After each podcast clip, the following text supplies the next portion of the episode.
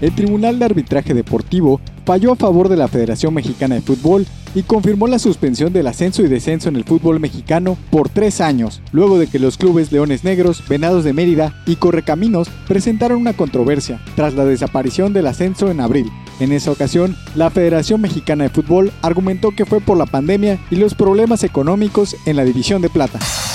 En otras noticias, este jueves se entregó el Premio Estatal del Deporte en Cancún. El gobernador de Quintana Roo, Carlos Joaquín, destacó el esfuerzo de los deportistas a pesar de la pandemia.